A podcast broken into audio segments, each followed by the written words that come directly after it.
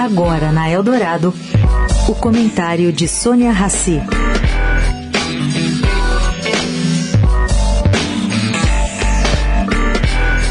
Gente, está dando muita confusão em torno da vaga aberta por Ricardo Lewandowski no Supremo Tribunal Federal. A pressão aumenta e ela vem, caro ouvinte, de múltiplos setores. Circula até a hipótese dessa escolha ser adiada para o segundo semestre do ano. Bom, Lewandowski, que se aposentou esse mês, tenta emplacar um sucessor, o advogado Manuel Carlos de Almeida, mas, pelo que eu apurei, não vai conseguir.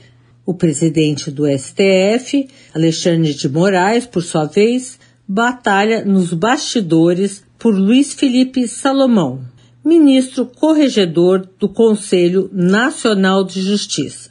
Aliás, esse apoio de Moraes deflagrou um movimento contra Salomão, contra sua candidatura, caro ouvinte, está o fato por ele ter decidido monocraticamente a favor do pagamento do adicional de tempo de serviço no judiciário.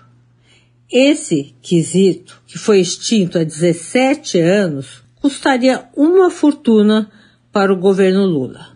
E Lula, por sua vez, briga ainda por seu advogado Cristiano Zanin. Esse advogado certamente trará de volta a pauta Lava Jato.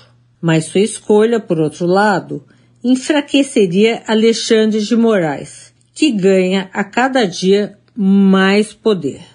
Vamos acompanhar. Sônia Raci para a Rádio Eldorado.